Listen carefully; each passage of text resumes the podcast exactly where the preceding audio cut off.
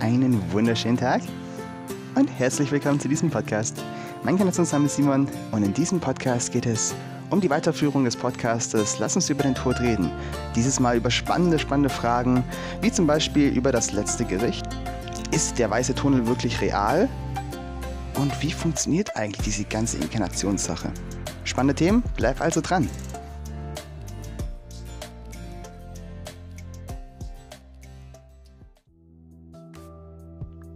So, herzlich willkommen zu diesem Podcast.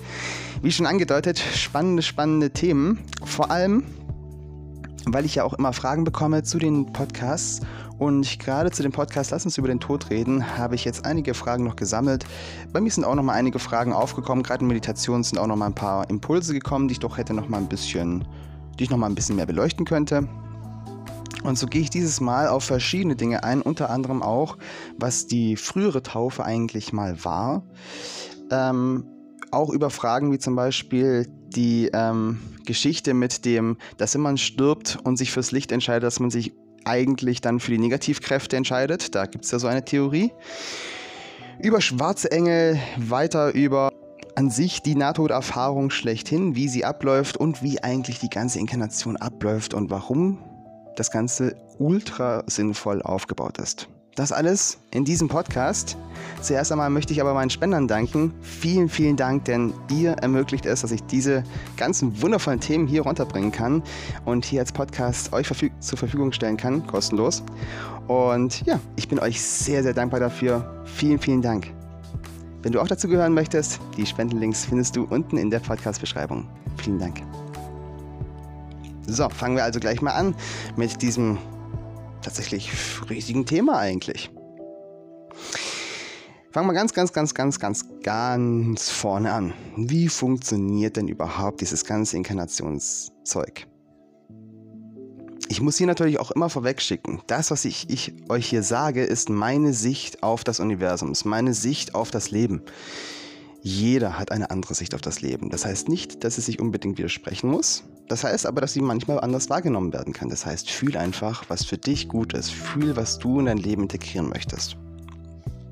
Fangen wir also mal gleich an, aus meiner Sicht natürlich, wie das Ganze hier aufgebaut ist. Ganz vorne ist vor der Geburt. Das ist ein sehr interessanter Prozess, denn kurz vor, vor der Geburt und ähm, ein Stückchen weiter davor ist einer der Zeitpunkte, wo ich mich am wenigsten zurückerinnern kann. Am allerwenigsten. Ich kann mich an Inkarnationen davor erinnern, ich kann mich dann an die ersten Augenblicke erinnern, wo ich sogar meine Augen aufgeschlagen habe. Können scheinbar wenige. Weiß nicht warum, aber naja, ich kann mich dran erinnern. ähm, danach die Momente, wie ich aufgewachsen bin, prägende Momente natürlich halt, die mehr Erinnerungen geblieben sind. Dann in das, wo ich in das Spiel eingetaucht bin, mehr, mich auch mehr vergessen habe. Und dann durch das Nahtoderlebnis wieder zu mir gefunden habe und erkannt habe, was ist eigentlich wirklich real.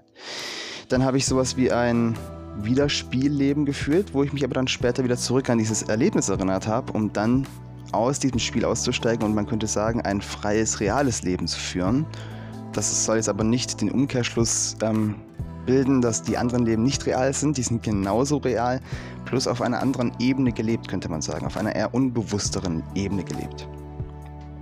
Und dann natürlich der Tod.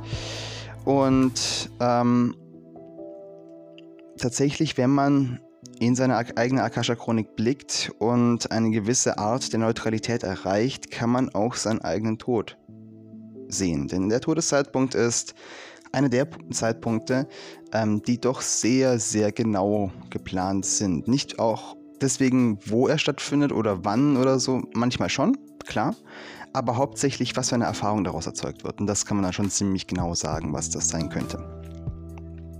Wie gesagt, manchmal ist es eben genauer geplant, manchmal weniger genau. Ja, und danach natürlich, was kommt danach? Wohin klingt man sich ein? Und darüber geht auch hauptsächlich dieser Podcast, nämlich die Erfahrungen nach dem Tod. Ich habe vorhin auch schon in der Podcast-Einführung ähm, gesagt, das letzte Gericht, soweit ich mich erinnern kann. Hm? Ähm, auf jeden Fall geht es darum auch, denn was ist das letzte Gericht? Es gibt ja viele Menschen, die dieses ähm, so beschreiben, dass man entweder über sich selbst urteilt, aber es gibt auch viele Menschen, die, die das so beschreiben, dass ein externes Gericht über einen geurteilt hat. Gerade auch diese Metapher, die man hier so gerne hat, mit dieser Feder auf der Waage, scheint doch bei einigen im Nahtoderlebnis ganz physisch vorzukommen. Und dazu tauche ich auch gleich noch näher ein.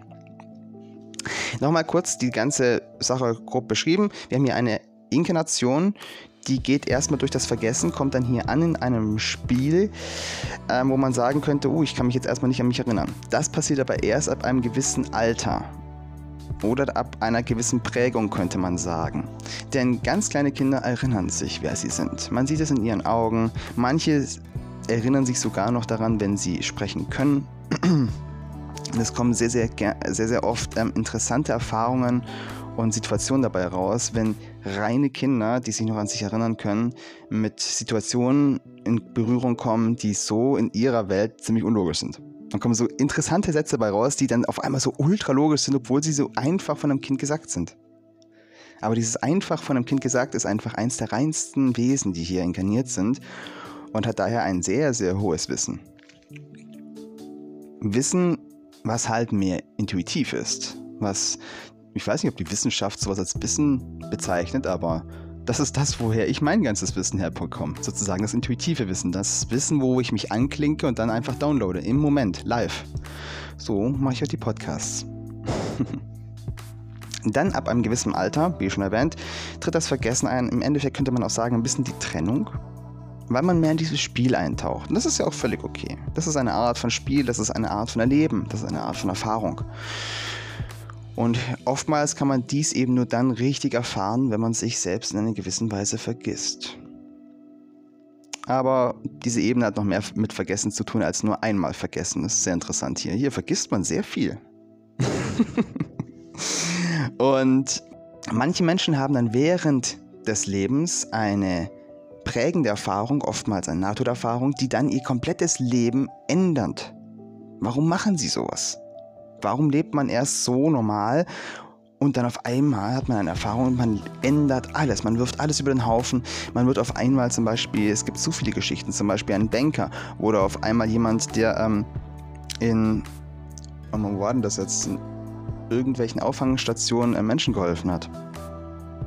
Das ist halt ein sehr, sehr krasser Sinneswandel, der innerhalb von, man könnte ja tatsächlich sagen, innerhalb von Sekunden stattfindet wenn man es rein physisch sieht. Bei manchen Minuten, aber bei den meisten tatsächlich Sekunden. Das liegt eben daran, weil man mitten im Spiel auf einmal wieder Kontakt zu seinem Urkern bekommt. Und dieser Urkern zeigt einem ganz deutlich, was eigentlich real ist und wofür man eigentlich da ist, was einen weiterbringt und was einem im Endeffekt nur aufhält. Ab diesem Moment kann einem erzählen, was kann wer einem erzählen, was man will, dass das nur das wäre oder dass das nur eingebildet wäre oder sonst was. Ab dem Zeitpunkt weiß man, was wirklich real ist. Jeder, der ein Nahtoderlebnis hatte, weiß, was wirklich, ähm, kann ich das, wie soll ich das sagen? Es ist ein Beweis, den muss man gefühlt haben, den muss man durchlebt haben, bevor man wirklich weiß, was ich da sage. Weil wenn man hier eine Flasche gegen den Kopf bekommt, fühlt sich das auch sehr real an. Wenn man aber ein Nahtoderlebnis hatte, weiß man, dass das dahinter realer ist, als die Flasche gegen den Kopf zu bekommen. Es ist schwierig, sich sowas vorzustellen, aber es ist eine noch realere Wahrheit dahinter, sozusagen. Und da kommen wir auch gerade schon zum Thema, nämlich beim Todeszeitpunkt. Was passiert da eigentlich?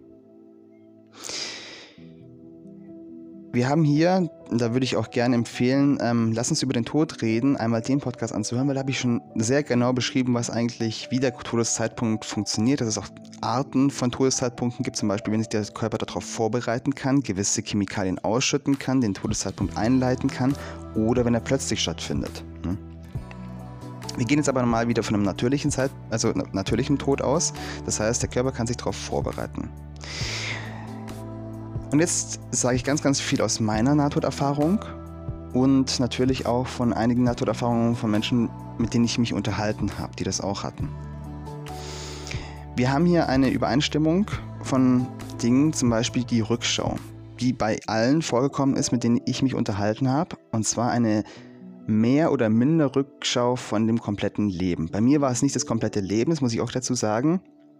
Mag sein, dass ich vielleicht deswegen nur, weil ich nur ähm, ungefähr, ich würde mal sagen, 10 Sekunden am Ertrinken war, also 10 Sekunden wirklich Wasser in der Lunge hatte und nichts mehr machen konnte, aus meinem Körper draußen war. Ähm, ich hatte sozusagen eine 10 Sekunden Nahtoderfahrung. Mhm. Vielleicht waren es sozusagen, war das dann sozusagen eine abgespeckte Form dieser Rückschau, weiß ich nicht, aber ich habe auf jeden Fall alle wichtigen Momente meines Lebens bis dahin erlebt. Das war eine sehr, sehr interessante Erfahrung, denn ich habe sie so erlebt, dass ich mich aus allen, ähm, die dabei waren, mich hineinfühlen konnte. Ich konnte es aus ihrer Sicht, aus ihren Gefühlen, aus ihren Motivationen nochmal erleben und konnte dadurch die ganze Situation viel besser begreifen. Außerdem kam es während der Rückschau zu einer gewissen Wertung. Eine Wertung, die ich selbst über mich selbst getroffen habe. Bei dieser Rückschau kann man sich das so vorstellen, als ob man so, also jedenfalls war es bei mir so, als ob ich so in einem Tunnel erstmal stehe und dieser Tunnel wie an mir vorbeizieht und an diesem Tunnel überall diese, diese ähm, Situationen waren, Filmfrequenzen, aber es ist mehr wie Filmfrequenzen. Es ist, man kann sich ja komplett reinfühlen. Es ist wie ein, man hat auch nicht so dieses, dieses Augenfixieren auf einen Punkt, sondern man nimmt das alles wahr. Auf einmal. Schwierig zu sagen, aber der Geist ist ohne Begrenzungen und ähm, da ist sehr viel möglich. Ich stand auf jeden Fall in der reinen Form da, das heißt als wirklich weißer, reiner Lichtkern und habe dann diese ganzen Dinge beobachtet. Im Nachhinein betrachtet denke ich, deswegen habe ich auch über mich selbst geurteilt, weil ich dieser weiße, reine Kern war. Ähm, ich habe dann tatsächlich geweint, wenn ich in Egoismus gehandelt habe, in ähm, ja, Situationen. Und ich war unendlich stolz und mir liefen tatsächlich Tränen des Stolzes und der Liebe über meine Wangen. Also ich habe dieses Gefühl tatsächlich gehabt, aber ich bin mir ziemlich sicher, dass es dann nicht so war, aber es hat sich angefühlt. Wahrscheinlich wegen dem tiefsten Ausdruck, den ich bis dorthin als Seele hier auf dieser Inkarnation hier empfinden konnte. Deswegen war das wahrscheinlich die tiefste Emotion, die ich dann auch in diesem NATO-Erfahrung empfunden habe. Und ich war eben diese, dieses unglaubliche stolze Gefühl, dieses unglaubliche liebevolle Gefühl, dieses, ja, unbeschreibliche Gefühl, wenn ich eben in bedingungsloser Liebe gehandelt habe. Tatsächlich mich gar nicht gesehen habe, sondern in bedingungsloser Liebe eben, ja, da war. Das hat sehr, sehr viel in meinem Leben geändert. Und ich habe gemerkt, ähm, ich kann hier leben, wie ich will, natürlich. Ich habe hier komplette Freiheit, das ist gar keine Frage. Ich kann jetzt auch ähm, mir einen Stock nehmen und den nächsten Laden überfallen. Ja, könnte ich. Würde gehen. Könnte sogar damit davonkommen wahrscheinlich. Aber ist das das Ziel meiner Inkarnation? Ist das die Erfahrung, die ich machen will? Nein. Irgendwie nicht. Gar nicht. Durch diese Nahtoderfahrung lernt man, was real ist, was man selbst will. Und hier kommen wir auch gleich mal zum, gleich zum nächsten Punkt, aber davor noch was anderes, nämlich was real ist. Davor möchte ich noch kurz zu, diesem, zu dieser Wertung kommen. Ich habe ja selbst über mich gewertet und habe eben selbst geweint über mich, habe selbst sozusagen das Richterzepter über mich geschwungen, könnte man sagen. Mit der Absprache mit anderen, die auch ein Nahtoderlebnis hatten, muss ich aber sagen, das ist nicht bei jedem so scheinbar. Und ich habe einige Jahre gebraucht, um zu verstehen, warum das nicht bei jedem so ist und warum das scheinbar nur bei mir so war. Dann habe ich auch noch andere gefunden, bei denen es auch so war. Aber tatsächlich ähm, habe ich so das Gefühl, es war so 60, 40 Prozent. Naja, bei den anderen war es eher so, dass ein externes Gericht gewertet hat, beziehungsweise dass sie gar nicht erst zu diesem Gericht gekommen sind. Das ist sehr interessant. Ich gehe da gleich nochmal tiefer drauf ein, warum. Aber jetzt erstmal auf nochmal dieses Gericht oder diese Wertung. Ich habe ja schon gesagt vorhin, wir sprechen auch noch über das letzte Gericht. Das ist im Endeffekt das.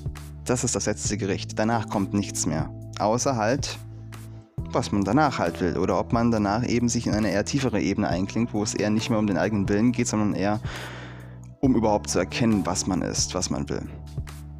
Um überhaupt den freien Willen zu erkennen. So könnte man sagen. Fangen wir aber mal ganz vorne an. Wenn man diese Rückschau hat, das haben scheinbar alle. Und danach geht es scheinbar entweder weiter, wenn man diese Rückschau entweder durch eine Wertung durch sich selbst aufgelöst hat. Man, es ist eine, eine Art Auflösungsprozess, die heftigsten Situationen nochmal zu sehen, nochmal zu durchfühlen und auch dann eben diesen, die Schlussfolgerung daraus zu ziehen. Und ich habe so das Gefühl, wenn man das ähm, so als Seele noch nicht so ganz selber hinbekommt, dass man dann eben zu einem externen Gericht gebracht wird. Ich könnte mir vorstellen, sowas wie Spirit Guides, sowas wie Seelenwesen, die einem helfen wollen, sich zu entwickeln, die sich dazu bereit erklärt haben, wo man wahrscheinlich natürlich auch vorher Absprachen dazu getroffen hat, die einem dann versuchen zu erklären oder zu zeigen, ähm, worauf es eigentlich ethisch für die eigene Seele ankommt, könnte man sagen bisschen kompliziert ausgedrückt, aber so ist es. Das wird von verschiedensten Menschen anders wahrgenommen. Also ich habe da verschiedenste ähm, Erzählungen und Geschichten gehört, tatsächlich von ähm, Gerichten, die nur über Tierwesen gingen. Das heißt, dass, dass ein Adler einem ähm, etwas gesagt hat oder eine Eule. Ähm, von tatsächlich physischen Gerichten, wo jemand so wie auf, in einem Gericht sitzt und dann mit dieser Waage da ist, über ähm, tatsächlich ägyptische Gerichte. Äh, ich habe da schon einiges gehört. Ähm, es hat tatsächlich viel mit dem inneren Kern zu tun, was, wo man sich selbst öffnen kann, wer man selbst ist. Das manifestiert sich dann durch auch eben, wie gesagt, die Spirit Guides und durch andere Seelen, die einem helfen und Wesen. Und dann geht's weiter. So, es kommt eben ganz, ganz drauf an, wie man selbst traumatisiert wurde durch diese Erfahrung hier. Ich muss es ganz klar so sagen. Es ist einfach so. Ähm, wie man selbst das aufarbeiten kann, ob man es nicht aufarbeiten kann, ob man sich selbst verloren hat oder nicht. Je nachdem kommt man dann eben in eine gewisse Ebene und kann sich dort wieder einklinken und die nächste Erfahrung machen. Und ich fange jetzt mal hier von unten nach oben an. Ähm, in dem schönen Film Astral City, den ich jedem empfehle übrigens, toller Film, Unser Heim, ähm, wird die untere Ebene als Umbrau beschrieben. Ich habe das Wort jetzt so davor noch nicht gehört, aber ich kenne diese Ebene. Ich war schon mal da als sozusagen Astralbesucher und ich muss sagen, die ist schön klebrig, da will ich nicht nochmal hin. Ähm, scheinbar kommt man dorthin, wenn man so weit von sich selbst entfernt ist, dass man nicht nur anderen um sich herum schadet, sondern sich selbst auch. Und diese Ebene ist dafür gedacht, um sich selbst so tief zu reflektieren, dass man irgendwann erkennt, dass man das nicht möchte und wieder zu sich findet. Ich glaube, das habe ich schön umschrieben. Ähm, dort kommen tatsächlich Menschen hin, die entweder gar nicht erst zur Wertung kommen, also gar nicht erst zu diesem letzten Gericht, oder wo ähm, es, man könnte sagen, bei diesem Gericht so katastrophal unglaublich narzisstisch abläuft, dass man sagt, hey du, ich, nimm dir mal ein paar Jahre aus da unten, ne? So ungefähr. Ähm, bevor ich jetzt hier auch irgendwie Angst schüre oder sowas, das passiert bei wirklich wenigen Menschen, aber bei sehr vielen Dunkelwesen, die hier inkarniert sind. Und das ist ein positiver Entwicklungsweg für ein Dunkelwesen. Warum? Ein Dunkelwesen kommt aus einer Inkarnationsebene, die nicht aus dem Licht ist. Aber vielleicht will dieses Dunkelwesen sich ins Licht entwickeln. Das gibt einige davon. So, da muss man natürlich auch durch Erfahrungen gehen, durch Inkarnationen gehen und so weiter.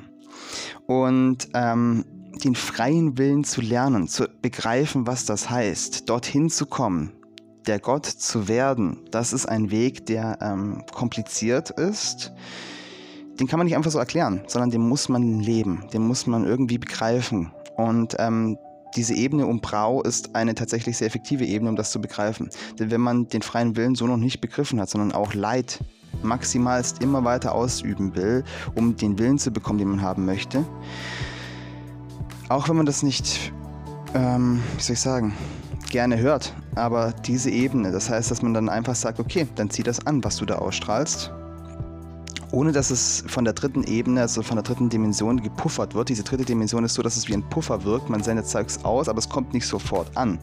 In den oberen, also in den Ebenen weiter nach oben, wie auch in den Ebenen weiter nach unten, sieht das anders aus. Man zieht auf einmal Zeugs ziemlich schnell an. Und ähm, man kann so in diesem Umbrau sehr schnell die eigene Hölle um sich herum erzeugen. Das dient aber nur dazu, um irgendwann dahin zu kommen und zu erkennen, das ist ja nicht der Weg. Das ist ja Quark. Das, ich laufe ja die ganze Zeit gegen die Wand. Das ist ja irgendwie sinnlos. Und ab dem Zeitpunkt geht es steil bergauf. Es gibt noch andere Wege, ja, zum Beispiel durch Inkarnation sowas zu erkennen, aber tatsächlich die meisten Wesen erkennen das erst durch ein paar Mal durch die, gegen die Wand laufen. Wie aber schon gesagt, ich will hier gleich die Angst vorweg rausnehmen. Die meisten, wirklich die allermeisten Menschen kommen da nicht hin. Auch wenn man jetzt sagt, boah, der hat aber jetzt wirklich ein egoistisches Leben geführt. Trotzdem kommt man da nicht einfach so in den Umbrau rein. Ähm, und wenn, dann nur für wenige kurze Zeit, weil die Reflexion ja der Seele da ist. Ne? Der, der, man muss ja nur kurz erkennen, warte mal, das ist ja nur Illusion. Deswegen ist es auch sehr sinnvoll, bei Verstorbenen tatsächlich Kerzen anzumachen, auch an die Verstorbenen zu denken, um ihnen auch in gewisser Weise den Weg schnellstmöglich zu geben, weil es verlieren sich einige Seelen in den Zwischenebenen eben. Wie zum Beispiel in so einem Umbrau, aber gerade wenn auch Seelen ähm, nicht negativ denken, sondern ähm, mehr sich verlieren, könnte man sagen, verlieren sie sich gern auch in Astralebenen und werden von uns wie Geister wahrgenommen. Weil sie sich entweder irgendwo einklinken, irgendwo anankern oder eben verlieren. Und da hilft es sehr, einfach mal eine Kerze anzumachen, einfach Liebe auszustrahlen, einfach auch diesen, ähm, ich soll sagen, das Gefühl auszustrahlen, du kannst loslassen, du kannst gehen. Das hilft unglaublich in diesen Ebenen. Ich kann es gar nicht beschreiben, wie sehr. Das ist ein großer, großer Dienst, wenn man das bei Verstorbenen macht. So, und da kommen wir jetzt zur fließenden Überleitung. Was ist eigentlich real? Denn ist das real? Wie ich habe schon von die, das Beispiel genommen mit, dem, mit der Flasche gegen den Kopf schmeißen, das fühlt sich ja sehr real an. Ja, aber man kann einem so lange Kopf, die Flasche gegen den Kopf werfen, bis man eben diesen Körper dann verlässt, im dümmsten Fall, ist das dann noch real? Aber ich meine, dann kann, kannst du ja die Flasche durch einen durchwerfen. Ist man dann überhaupt noch? Kann man das beweisen? Es gibt ja eine gewisse Art von, ähm, ich sag mal, Wissenschaftlern, die ja sagt, gerade das ganze Nahtoderlebnis ist alles nur Chemie, wird nur mit Chemie im, im, Kopf verursacht und das konnte man jetzt beweisen. Es sind immer solche ähm, Menschen, die, wie soll ich sagen, ich muss darüber immer ein bisschen lachen, weil ähm, sie können einfach nicht realisieren, dass wenn man irgendetwas gefunden hat, wie zum Beispiel einen Zweig, heißt das nicht, dass der Baum nicht existiert. Beziehungsweise, dass die Erde nicht existiert, beziehungsweise, dass kein Busch existiert. Das, ist, das sind solche Schlussfolgerungen, wo ich mir einfach nur sage, hm, naja, auf jeden Fall, natürlich passiert das mit Chemie im Kopf. Das habe ich auch schon beim letzten Podcast so beschrieben, das ist aber auch eine der Fragen gewesen, was eben das stärkste Gegenargument gerade ist gegen die Nahtoderfahrung. Aber natürlich passiert das mit Chemie im Kopf. Alles ist ja Gott. Alles ist auch wir. Wir sind mit allem auch verbunden. Und natürlich haben wir auch Chemie in unserem Körper, die das erst zulässt, dass wir das erfahren, wie wir es erfahren. Ja. Ansonsten würden wir es anders erfahren, aber es würde trotzdem erfahren werden. Erfahren werden. ähm, ich habe das ja schon erwähnt beim ersten Lass uns über den Tod reden Podcast, dass es auch plötzliche Tode gibt, dass man auf einmal wie in der Astralebene ist, zum Beispiel bei einem plötzlichen ähm, Autounfall, bei einem Kriegsunfall oder oder oder. Das sind auch die Seelen, die sich oftmals in diesen Ebenen verlieren, weil sie eben nicht diese chemische Rückführung hatten. Diese chemische Rückführung heißt tatsächlich, dass rein physisch unser Speicher im Gehirn aufgelöst wird, also nicht wirklich aufgelöst wird, aber so durchgerufen wird also abgerufen wird. Alles Wichtige, was wirklich eingespeichert wurde, wird abgerufen und wird dann von uns reflektiert, beziehungsweise eben nicht reflektiert, sondern geschaut, was man damit machen kann. Ob es zu sehr traumatisierend ist oder nicht. Aber auf jeden Fall sind alles Erfahrungen, die man könnte sagen, dann hochgeladen werden, obwohl sie nicht dann hochgeladen werden, sondern sie waren schon immer hochgeladen. In dem Moment, wo wir sie erfahren, werden sie hochgeladen. Aber man könnte schon sagen, wenn man es sich so physisch vorstellt, es ist wie so ein Hochladungsprozess dann. und wenn man den durchlebt, ist das tatsächlich auch ein chemischer, physischer Prozess im ganzen Körper. Und man konnte tatsächlich auch schon Energieströme messen beim Todeszeitpunkt, wie sie sich im Körper verhalten, dass sie sich zu einem Punkt im Körper zurückziehen. Das ist sehr, sehr interessant. Und deswegen ähm, ist es einfach so, ähm, man muss das Ganze holistisch sehen. Ne? Wenn man jetzt irgendwie zum Beispiel sagt, ähm, aus was besteht die Erde? und man sagt, oh, das ist der blaue Planet aus Wasser, alles klar, nix Land. Es ist einfach ein bisschen kurz gedacht. Ne? Es hängt alles mit allem zusammen. Das heißt, ja, es ist chemisch, ein wirklich natürlicher chemischer Prozess in unserem ähm, Körper, wo sehr viel DMT ausgeschüttet wird. aber es ist tatsächlich auch ein energetischer Prozess, der danach auch weitergeht, nach dieser Hülle. Es ist einfach eine Brücke, könnte man sagen. Noch ganz kurz, das habe ich ein bisschen vergessen, was kommt eigentlich bei den überen Ebenen, also oberen Ebenen bei dem Umbrau? Wir haben hier den Umbrau, die untere Ebene, sagen wir es mal so, weiter nach unten gehe ich jetzt mal lieber nicht. Ähm, dann gehen wir weiter nach oben, dann haben wir hier sowas wie Zwischenebenen. Ne? Also wir haben jetzt einmal natürlich die ganz physische Ebene hier, da kommt man aber nach dem Tod nicht gleich wieder hin. Das ist um sich hier in diese Ebene einklinken zu können, muss man einen physischen Prozess durchlaufen. Das heißt, man muss geboren werden, man muss irgendwo eininkarnieren oder sonst was.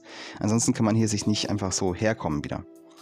Wenn man sozusagen sich hier aber verankert hat und stirbt, dann wird man ja hier wie ein Geist wahrgenommen manchmal. Es gibt viele, viele Geschichten dazu, auch heutzutage immer noch, obwohl tatsächlich die Geister langsam abnehmen. Aber ich denke, das ist wieder ein Podcast für sich, denn das ist ein ganz eigenes Phänomen für sich.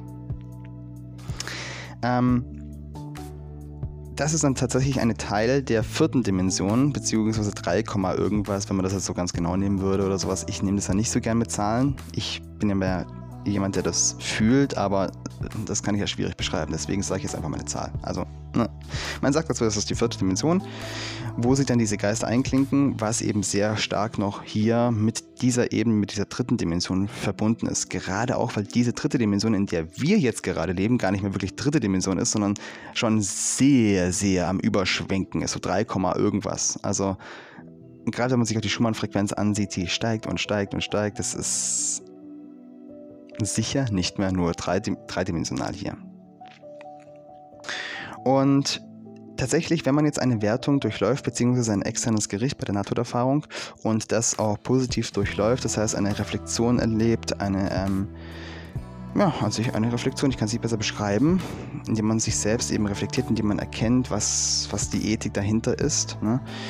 dann geht man weiter und hat dann entweder eine ähm, die meisten tatsächlich, haben dann eine Erholungsphase in, in den oberen Ebenen, weil es ist einfach eine traumatische Erfahrung hier oftmals. Eine Erfahrung, die von den meisten Seelen ähm, nicht als natürlich erachtet wird ähm, und vor der die man echt lange nochmal nachreflektieren darf. ähm, und je nachdem, wie lang diese Phase ist, geht es dann eben danach weiter. Und viele entscheiden sich da tatsächlich wieder zu inkarnieren, beziehungsweise in anderen Ebenen zu inkarnieren. Je nachdem, wie die wie der Bewusstseinsstand ist oder nicht. Und jetzt kommen wir zu diesem Punkt, wo ich eben vorhin angesprochen habe, was ist real? Wenn wir jetzt hier die Chemie gesehen haben, wenn wir jetzt hier ähm, diese Reflexion gesehen haben von den Momenten, was ist denn eigentlich real? Was ist am Ende des Lebens, am Ende des Universums, am Ende aller Zeiten real? Ist Zeit überhaupt real? Diese Frage kann ich nicht beantworten und will ich auch gar nicht beantworten, denn diese Frage sollte jeder für sich beantworten. es ist wichtig, da auch eine offene Frage hier dastehen zu lassen. Ich habe schon erwähnt, dass es ähm, Menschen gibt, eben die Naturerfahrung haben, die danach ihr komplettes Leben geändert haben. Ähm, ich habe es tatsächlich erst, ich habe diese Naturerfahrung im jungen Zeitalter gehabt, habe dann mein kindliches Leben noch gelebt, bin dann in, die normale, in das normale Leben eingestiegen und dann nachher, durch einen Triggerpunkt, habe ich mich erinnert, hey, warte mal, da war doch was. Und dann ist mir klar geworden, oh, das heißt ja das und das, das heißt ja, uh, das könnte ja dann eher real sein. Und dann habe ich mein Leben komplett geändert. Ähm, von daher, für mich ist ziemlich klar geklärt, was real ist. Aber wie gesagt, diese Frage kann ich nicht für dich beantworten. Und das ist auch gut so. Denn das ist im Endeffekt auch einer dieser Wege hier, für sich zu begreifen, was real ist, wohin die Reise geht und wohin man sich einklinken möchte. Und das ist eine super Überleitung zu einer Frage, die ich tatsächlich ähm, nicht nur einmal bekommen habe, schon früher, aber für mich war das irgendwie so absurd, diese Frage. Tatsächlich kommt diese Frage aber jetzt immer häufiger und ähm, Deswegen will ich sie aufgreifen, denn sie ist wichtig. Sie ist sehr, sehr wichtig, das zu begreifen. Der Todeszeitpunkt läuft perfekt ab, wenn man keine Angst hat. Das heißt, wenn man keine verkrampfenden Gefühle hat. Sobald man ein verkrampfendes Gefühl hat, ankert man sich irgendwo ein. Man ankert sich entweder in den Körper ein, man ankert sich an ein Gefühl ein, man ankert sich an einen Gegenstand ein, an einen Menschen, an was auch immer.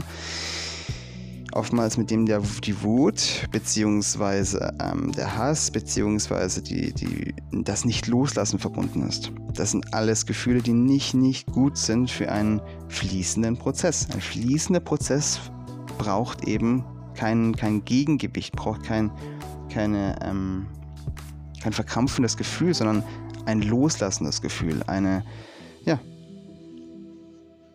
so dass es einfach fließen kann. Und das Liebe, ein wundervolles ähm, Gefühl. Das heißt, auch wenn gerade ähm, beim letzten Zeitpunkt des Todes die ähm, Familienmitglieder noch da sein können und in Liebe, nicht in Weinen, in Liebe Abschied nehmen können, ist es eine wundervolle Sache für den, der da verstirbt. So, und da kommen wir jetzt gleich zu dem einen Punkt, den ich jetzt hier ansprechen will. Ich in meinem, in meiner Welt, und das muss ich jetzt hier ganz klar sagen, habe für mich rausgefunden, dass ich ein Wesen bin, das einen Grundsatz in meinem Leben immer nehmen kann. Wenn es etwas ist, was in mir Angst verursacht, ist es nicht der richtige Weg. Das heißt nicht, dass ich die Angst ähm, wegdrücke oder ignoriere, sondern ich gucke jede Angst in meinem Leben an. Aber ich meine damit, wenn es etwas in mir verursachen möchte, also was die Motivation dahinter ist. Ne? Das sieht man sehr, sehr gerne. Zum Beispiel, wenn man einfach nur mal eine gewisse Flimmerkiste heutzutage anstellt und sich mal diese Motivationsfrage stellt. Es ist interessant, was dazu alles läuft. Es ist interessant, dass es nicht auf ähm, lösungsorientiert ausgemacht ist, sondern tatsächlich immer so, dass man Angst bekommt. Hm. Und das ist jetzt genau dieser Punkt, auf den ich ansprechen möchte, nämlich der falsche Tunnel, wird es auch oftmals bezeichnet, oder ähm, der, ähm, der, das, falsche Licht ist auch so ein Begriff. Und zwar gibt es die Theorie, und tatsächlich, wenn ich ehrlich bin, ich habe nachgeforscht. Ich habe sie jetzt bis jetzt nur von zwei Menschen ähm, tatsächlich herausgefunden, dass, dass die beiden die Theorie aufstellen. Ich nehme jetzt hier keine Namen, aber ähm, man kann ja nachforschen. Auf jeden Fall. Das ist eine Theorie, die, wenn man sie jetzt mal hört, okay, ich, ich würde jetzt sterben. Oh, und da gibt es ein falsches Licht. Wenn ich mich jetzt falsch entscheide während dem Weg, dann bin ich für immer verloren. Dann gehöre ich wieder den Dunkelwesen und muss wieder inkarnieren. Und nur deswegen inkarniere ich ja. Und macht das Angst? Man könnte sich falsch entscheiden, wenn man stirbt. Ich sage jetzt mal sowas. Von einem, der wirklich gestorben ist, schon. Es geht nicht um Entscheidungen bei dem Todeszeitpunkt. Es geht um Intuition. Es geht um den Jetzt-Moment. Da kann man nicht mit dem Kopf entscheiden. Der Kopf ist nicht mehr da. Dieses logische Denken ist nicht mehr da in dem Moment. Es ist nur noch der Jetzt-Moment. Es sind nur noch. Es ist wie ein natürlicher Prozess, der da abläuft. Wie eine Blume, die wächst. Wie ein Fluss, der fließt, wie die Sonnenstrahlen, die auf die Erde fallen. Es ist natürlich so, wie es läuft. Da, da kann man nicht irgendwie jetzt mal kurz so sagen, nee, ich nehme jetzt nicht den Weg. Außer man ist sehr im Krampf. Das heißt, man geht in der Angst, stirbt man. Im Krampf geht man diesen Weg und nicht im Loslassen. Nicht im Vertrauen. Dann kann man natürlich sagen, ich block mich gegen alles. Ja, das passiert. Das kann man tatsächlich machen. Ja, dann geht man nicht ins Licht. Ja, das könnte man theoretischerweise machen, weil der freie Wille steht über allem, auch im Todeszeitpunkt. Würde ich aber nicht empfehlen. Würde ich wirklich nicht empfehlen. Wir haben hier wieder das Ding, was ist real. Ich kann hier niemandem wirklich sagen, wie gesagt, und das will ich auch nicht, dass der einzigste richtige Weg ist, ins Licht zu gehen. Nein, für die meisten, was heißt für die meisten, aber doch, ja, für viele Dunkelseelen ist das wahrscheinlich nicht der richtige Weg. Keine Ahnung, ich weiß es nicht. Ich gehöre nicht dazu. Aber für mich als Wesen war es der richtige Weg. Ich, hab, ich stand vor dem Licht, ich habe es gefühlt, ich habe es gesehen, es war der richtige Weg, es war das Natürlichste, was man überhaupt hätte machen können. Auch wenn ich astral reise oder sonst was, Dunkelwesen können sich in wunderschönen Formen zeigen, in wunderschönen Farben. Sie können einem versprechen, was vom Himmel. Aber es gibt gewisse Dinge, die sie nicht können. Schwingung aussenden ist sehr, sehr schwierig für Dunkelwesen. Eine hochschwingende Schwingung auszusenden, die wirklich auf bedingungsloser Liebe basiert, zum Beispiel. Das teste ich sehr gerne. Zum Beispiel, indem ich, wenn ich einem Astralwesen begegne, ihm erstmal eine schöne, liebevolle Lichtkugel entgegenwerfe. Kann dieses Wesen diese Lichtkugel integrieren in sich? Ist es ein wunderschönes Hallo. Kann es das nicht? Verpufft es auf einmal. Und das ist hier auch eine Art, wie ich hier rangehe. Es gibt hochschwingende Dinge und es gibt niedrig schwingende Dinge. Dieses Licht, was ich da bei meinem Nahtoderfahrung gesehen habe, war so hochschwingend. Es hat mich erstmal geschockt, was für eine tiefgreifende Liebe es ist. Ich war tatsächlich so ergriffen von dieser Liebe, dass ich, wie ich schon in einem anderen Podcast auch erwähnt habe, über drei Monate jedem beneidet habe, der gestorben ist weil er genau diese Liebe auf einmal erfährt. Und ich wusste, ich konnte es fühlen, ich, ich habe es überall gesehen. In dieser Ebene kann man diese Art von Liebe nicht in dieser Ebene, in dieser Tiefe fühlen. Ja, vielleicht gibt es Wesen, die das als schädlich erachten. Ich kann es mir gut vorstellen, ja. Und deswegen sich einen anderen Weg aussuchen. Kann ich mir vorstellen, ja. Aber mein Weg ist es nicht. Und ich würde jedem raten, das nicht mit dem Kopf zu entscheiden, sondern einfach loszulassen und zu gehen. Denn dann kann der wirkliche Seelenkern entscheiden, was man möchte und wo man sich einklingt. Die andere Theorie, warum sehr viele davor Angst haben, ist natürlich, dass man sagt, hey, die Inkarnationsschlaufe wird dadurch gemacht. Wenn man, du ins Licht gehst, wirst du wieder inkarnieren. Nein, so ist das nicht. Nein, in keinster Weise so ist das nicht. So als doppelt verneint, aber ist ja wurscht. so, ganz kurz, wie diese Inkarnation abläuft. Wenn man etwas Traumatisches hier in dieser Ebene erfahren hat, dann ist es so, dass die meisten wieder freiwillig in diese Ebene inkarnieren, was man übrigens auch als ähm, Traumata-Inkarnationsfalle ähm, bezeichnen könnte, ähm, was sehr, sehr gerne durch Negativwesen gemacht wird, gerade auch durch Kindheitstraumata und zwar in Ebenen, die man sich heutzutage gar nicht mehr so vorstellen kann, wenn man da nicht einmal drin war. Hat viel auch mit Missbrauch zu tun und so weiter. Auf jeden Fall, will ich gar nicht so tief drauf eingehen. Das erzeugt ein so tiefes Traumata, dass man das in anderen Inkarnationen, woanders, auf anderen Planeten, in anderen Körpern nicht so erfahren kann in dieser Ebene. Und es ist einfach so, dass dieses Universum auf Retraumatisierung basiert. Das heißt, man erlebt ein Traumata und dann reflektiert man es nochmal, indem man es nochmal durchlebt. Das kann man auch extern machen, ja. Aber die tiefste Erfahrung, das, wo man wirklich am meisten davon mitbekommt, ist, wenn man hier nochmal inkarniert und das nochmal durchlebt, aber dann mit einem höheren Bewusstsein und sich anders entscheidet. Und das ist das, wofür sich hier diese Wesen entscheiden, die hier inkarnieren. Das hat nichts damit zu tun, dass man ins weiße Licht geht und dann automatisch ohne freien Willen hier wieder inkarniert. Nein, man trifft selbstständig diese Entscheidung. Bloß man trifft sie nicht mehr aus dem Ego heraus. Diese Stimme, die sagt, ich will die volle Kontrolle haben, ich will immer kontrollieren, kontrollieren. Diese Stimme gibt es dann nicht mehr, sondern es ist nur noch das, was logisch ist im Sinne von, was ist im höheren Sinne was dient mir als im höheren Sinne? Welche Erfahrung dient im höheren Sinne? Ja, und dazwischen wird es dann auch Leid geben. Dazwischen wird es sehr, sehr viel Tod geben. Dazwischen wird es aber auch sehr, sehr, sehr viel Liebe geben, sehr viel wundervolle Erfahrungen, die es sich lohnt, eben dadurch mitzunehmen. Und jetzt noch ganz, ganz kurz zum letzten Frage eben, die ich auch hatte. Was sind schwarze Engel? Schwarze Engel werden sehr, sehr oft wahrgenommen, selbst von normalen Menschen, die davor nichts wahrnehmen konnten, bei Menschen, die gerade vor dem Todeszeitpunkt sind. Schwarze Engel tauchen tatsächlich auch auf, wenn ähm, Menschen nicht nur kurz vorm Todeszeitpunkt sind, sondern auch wenn der Zeitpunkt langsam kommt. Ich habe Todesengel schon wahrgenommen, ähm, ein Jahr vor dem Zeitpunkt ähm, bei Menschen. Ähm, ich gehe mit diesem Wissen aber auch sehr bewusst um, sagen wir es mal so. Ich sage dann nicht, hey, du hast ein Todesengel neben dir stehen. Hm, ist nicht gut. Nein, ähm, das ist ein natürlicher Prozess auch und diese schwarzen Engel sind nicht negativ, so wie sie oftmals dargestellt werden. Es gibt auch diesen Sensenmann. Ich denke mal, dieser Sensenmann ist eine Repräsentation, weil sie mal wahrscheinlich von Menschen verwechselt wurde zu den schwarzen Engeln. Die schwarzen Engel sehen tatsächlich, wenn man sie physisch sieht, wenn sie sich manifestieren, tatsächlich sehr schwarz aus, haben oftmals so schwarze Umhänge an tatsächlich, aber haben auch schwarze Flügel. Kann aber sein, dass man die manchmal nicht sieht, weil sie ja nicht ausgebreitet sind. Tatsächlich habe ich aber noch keinen mit einer Sense gesehen. Ganz ehrlich.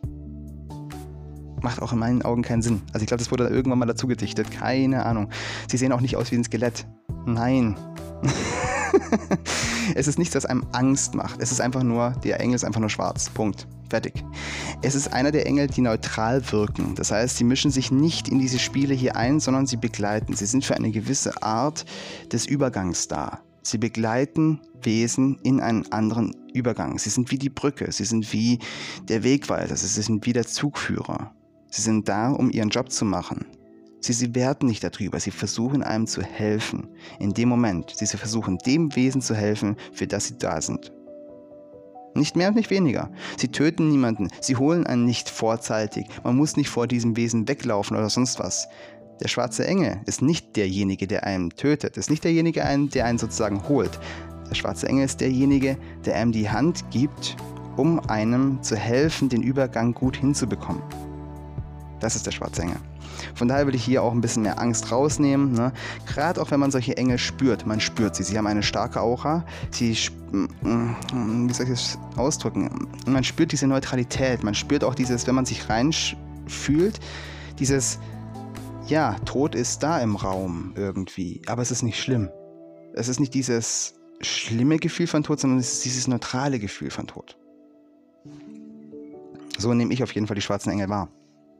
Und ja, das war eben auch noch eine Frage und jetzt sind wir tatsächlich am Ende des Podcasts angekommen. Ist ein großer Podcast geworden, ein langer Podcast, aber natürlich habe ich wieder am Ende eine Übung für euch. Wie immer. Und ich habe mir lange überlegt, was für eine Übung könnte ich denn jetzt hier bei diesem Thema bitte machen? Ich meine, ähm, ja, es gibt gewisse Übungen, wie man dem Nahtod ähm, Erfahrungen hier auch erzeugen könnte und nachkommen kann. Äh, zum Beispiel die Taufe war früher so eine Sache. Der Täufer hat früher die Menschen unter Wasser gedrückt, bis sie eine Nahtoderfahrung hatten, hat das dann abgespürt und hat sie dann kurz bevor sie eben gestorben sind, wieder hochgezogen. Und Ertrinken ist tatsächlich so eine Sache, das ist sehr gut machbar mit einem Nahtoderlebnis, weil man ertrinkt nicht so schnell, wie man das denkt. Wenn man tatsächlich mit einem Täufer an den Haaren, der einen die ganze Zeit an den Haaren hat und wieder rausgezogen wird, dann überlebt man das zu 99 Prozent. 99,999 wahrscheinlich. Aber ähm, ja, die Taufe heutzutage läuft ja ein bisschen anders ab. Ganz bisschen. Von daher, ich will jetzt hier keine Ratschläge geben, hier euch irgendwelche Nahtoderfahrungen irgendwie zu holen. Es gibt auch gewisse andere schamanische Rituale, die heutzutage praktiziert werden. Wem das interessiert, kann sich da ja selber irgendwie ähm, schlau machen. Es gibt viele, die eben eine Nahtoderfahrung erzeugen, aber nicht so, dass der Körper oder der Geist oder die Seele irgendwie in Gefahr kommen. Trotzdem möchte ich natürlich in einem Podcast wie diesem keinerlei Ratschläge dazu bieten. Auf keinen Fall. Aber ich möchte dir eine andere Übung geben, die in meinen Augen auch sehr, sehr, sehr machtvoll ist und dich genau dorthin bringen könnte, wenn es für dein Seelenziel eben der richtige Weg ist. Und zwar, die Übung ist einfach. Frag dich die Fragen, die jetzt in diesem Podcast dich bewegt haben. Wenn dich irgendwas bewegt hat in diesem Podcast, nimm diese Frage und frag sie dich. Stell es dir vor, was bewegt dich in dieser Frage? Was, was, was ist dahinter? Was, was, ja. Ab dem Zeitpunkt, wo du dich fragst, werden diese Fragen ausgesendet und das Universum wird dir Antworten schicken. In Form von Büchern, Videos, was auch immer. Das ist im Endeffekt das World Wide Web, das natürliche World Wide Web. Es funktioniert unglaublich gut und so physisch. Und von daher frag dich einfach nur diese Frage. Behalte diese ja, diese Anregung in deinem Herzen und du wirst sehr, sehr schnell das anziehen, die Antwort, die Erfahrung, was auch immer, die du brauchst. Und damit sind wir tatsächlich am richtigen ganzen Ende des Podcasts angekommen. Ich freue mich, dass du bis hierhin zugehört hast. Und ja, freue mich auch über einen Energieausgleich, wenn du ihn leisten möchtest. Und wünsche dir natürlich noch einen wunderschönen Tag voller Licht und Liebe. Und wenn du den Podcast auch weiterleiten könntest an Menschen, denen es eben auch in ihrem Leben helfen könnte, würde mich das sehr freuen. Und bis zum nächsten Podcast. ciao, ciao.